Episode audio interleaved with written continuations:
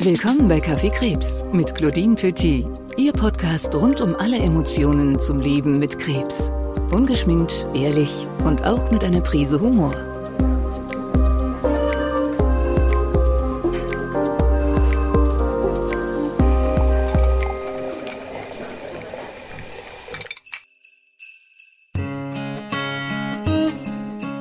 Kling, Klöckchen, Klingelingeling. Herzlich willkommen zu einer weihnachtlichen Folge Kaffee Krebs. Heute habe ich nicht nur einen Gast, sondern ganz viele Gäste um mich herum. Die Gäste, mit denen ich das letzte Jahr verbracht habe und die mir ganz viele tolle Geschichten erzählt haben. Euch hoffentlich auch, weil ihr immer brav eingeschaltet habt. Es ist diese ganz besondere Zeit im Jahr. Ihr wisst, ich bin unfassbar weihnachtsemotional, ist für mich immer die allerschönste Zeit. Das erste Weihnachten war schwierig. Ich hatte ganz viel Angst vor den Emotionen, die hochkommen würden. Sie kamen gar nicht so dolle hoch und es war am Ende dann doch alles viel einfacher und noch viel schöner, als ich es mir hätte vorstellen können. Aber ich weiß von vielen anderen Betroffenen, dass gerade zur Weihnachtszeit man dann wirklich einen Kloß im Hals hat. Und ich freue mich, dass meine Gäste aus dem letzten Jahr uns ein bisschen berichten, was waren ihre persönlichen, die berührendsten, emotionalsten, schönsten Momente, aber vielleicht auch manchmal sorgreiche Momente, denn Emotionen sind ja nicht immer nur positiv, sondern haben auch manchmal eine etwas traurigere Stimmung oder einen traurigeren Level. Ich freue mich sehr auf die verschiedenen Weihnachtsgeschichten.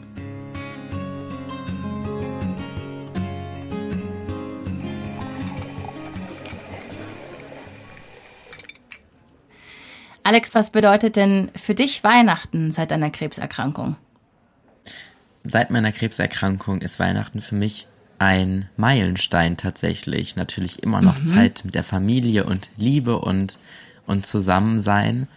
Aber während der Krebserkrankung und auch danach hatte ich lange Zeit Sorge, dass ja, ich vielleicht nicht mehr so viele Weihnachten erleben darf. Und deswegen ist Weihnachten, Heiligabend immer einer der Tage, wo ich ganz dankbar bin und mich so darüber freue, dass ich noch ein Jahr Weihnachten mit meiner Familie geschenkt bekommen habe.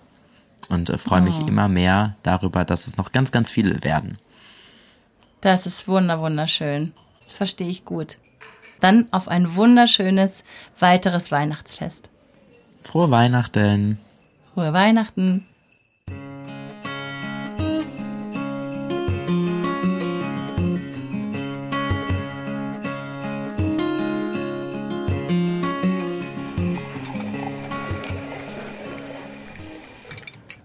Wir haben in unserer Folge Krebs und Armut diese beiden sehr schweren Worte, die schon, wenn sie alleine stehen, wirklich sehr gewaltig sind, in Verbindung gebracht und nicht selten bedingen sie sich auch.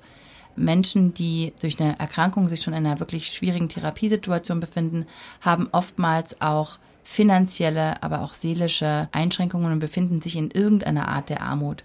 Das ist natürlich gerade zu Weihnachten nochmal besonders hart.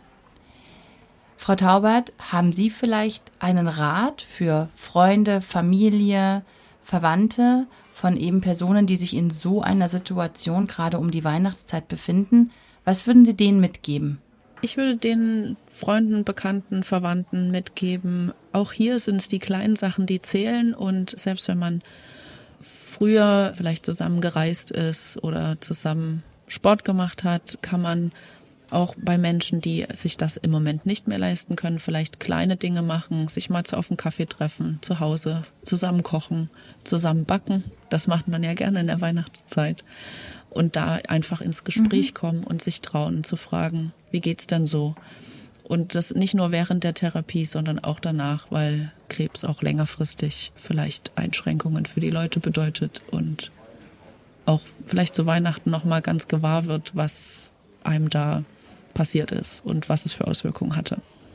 Gerade da, das Fest der Nächstenliebe. Also wunderbar, finde ich einen ganz, ganz tollen Ratschlag und ähm, sollten wir uns alle dieses Jahr ganz besonders zu Herzen nehmen. Vielen Dank.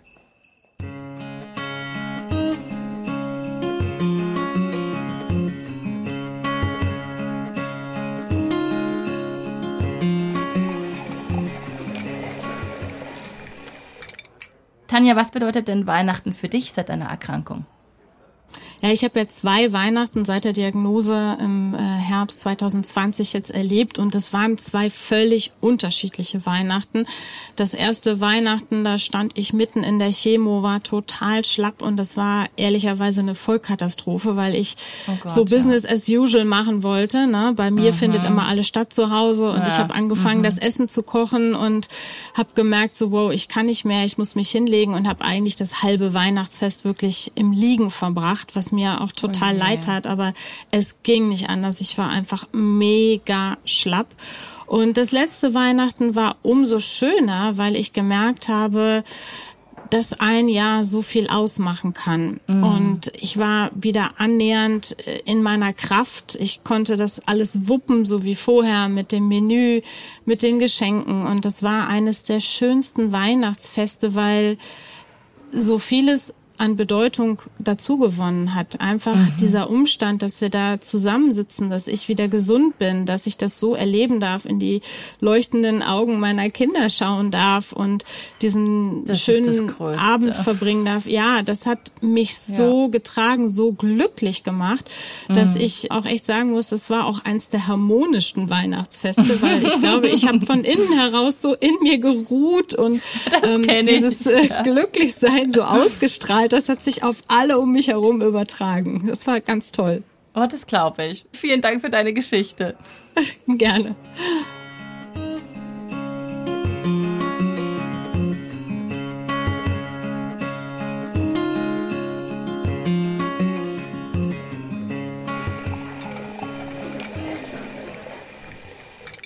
Liebe Linda, ich bin natürlich auch ganz neugierig, wie dein erstes Weihnachtsfest nach der Diagnose aussah.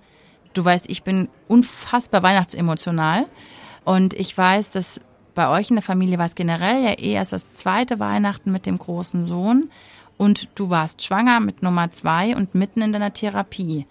Vielleicht kannst du uns ein bisschen mitnehmen, was ist in der Zeit in dir vorgegangen? Ja, also das Weihnachten war wirklich äh, sehr emotional, denn es war eigentlich so die Halbzeit von meiner Therapie oder ich war kurz vor der Halbzeit meiner Therapie ja, ich stand da unterm Weihnachtsbaum mit einer großen Kugel, ähm, kaum Haare, also bei hatte wirklich nur noch so ein paar Härchen auf dem Kopf und dem äh, Kleinen im Arm. Und da werde ich auch direkt emotional, denn man weiß ja. halt nicht, ob es so das einzige letzte Weihnachten gewesen ist, was man zusammen mhm. hatte, oder ob noch viele schöne Weihnachten folgen. Und äh, man hat's genossen natürlich. Wir haben zum Kugeln aufgehängt. Es war wunderschön. Wir haben natürlich unendlich viele Geschenke gehabt. Wir haben es uns schön gemacht. Wir haben es uns gemütlich gemacht. Wir wussten aber auch, dass ähm, nach Weihnachten natürlich noch viel auf uns zukommen wird.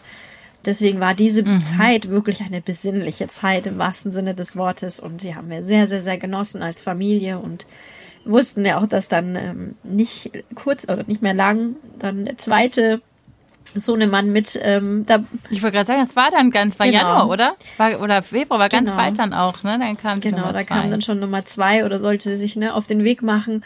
Und ähm, ja, wir haben das einfach genossen als Familie und das mhm. war sehr, sehr emotional und was ganz Besonderes und natürlich auch, man wusste noch nicht so, wohin geht die Reise, wie, wie mhm. läuft das Leben mhm. und ähm, mhm. ja. Aber ganz spannend und vielen Dank dafür deine Offenheit und es ist wie schön, dass auch obwohl es ja eine sehr, sehr angespannte Situation war und man spürt es ja immer noch, wenn du davon redest, dass ihr trotzdem die Zeit und auch die Stärke hattet, auch das zu genießen und es auch wirklich zu zelebrieren. Also Hut ab, das finde ich ganz bewundernswert. Ja, also einfach war es nicht. Das war ja auch so die Zeit natürlich jetzt so die mhm. letzten Jahre, die es ja allen uns nicht einfach gemacht haben, irgendwie mit der Familie zusammenzukommen. Mhm. Ähm, war ja eh für jeden von uns eigentlich schwieriger und mit der Situation natürlich dann noch mal schwieriger. Aber ich hatte ja. in dem Sinne meine Lieblingsmenschen um mich rum. Das war mein Mann, das war mein Sohn und äh, ich wusste, dass äh, mit dem damals noch Ungeborenen sozusagen alles in Ordnung war, hat gestrampelt mhm. und ähm, die Schwangerschaft lief wirklich, verlief, abgesehen natürlich von der Erkrankung wie im Bilderbuch. Und ähm, das war für mich das Schönste und Wertvollste einfach. Und deswegen habe ich das genossen und habe nur dem Raum gegeben. Und ähm, ja, das war auch Ach, gut schön. So. Und ich freue mich, dass es danach auch noch ein paar sehr schöne andere Weihnachten gab. Ganz toll. Ja, da hoffen wir, dass Super. es auch ganz, ganz viele und das, werden. Genau, dass es so bleibt. Genau. Vielen Dank, liebe Linda. Ich weiß nicht, wie es euch geht, aber ich bin jetzt in Weihnachtsstimmung. Denn Weihnachten ist doch das Fest der Liebe und der Nächstenliebe. Und all die Geschichten haben das wieder im Kern und das macht mich wirklich froh. Ich werde jetzt ins Auto steigen und nach Hause zu meiner Familie fahren, zu meinen Eltern fahren und werde mich mit Plätzchen, Punsch und ein bisschen Weihnachtsmusik berieseln lassen und bin sehr dankbar für dieses Jahr und für all die tollen Geschichten und euch Zuhörer da draußen. Vergesst nicht, mein Name ist Claudine Petit, gemeinsam sind wir stark. Frohe Weihnachten!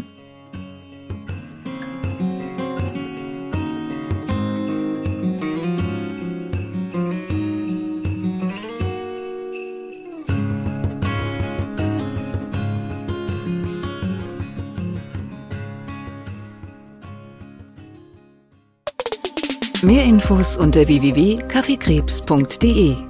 Dieser Podcast wurde Ihnen präsentiert von MSD Sharp Dome GmbH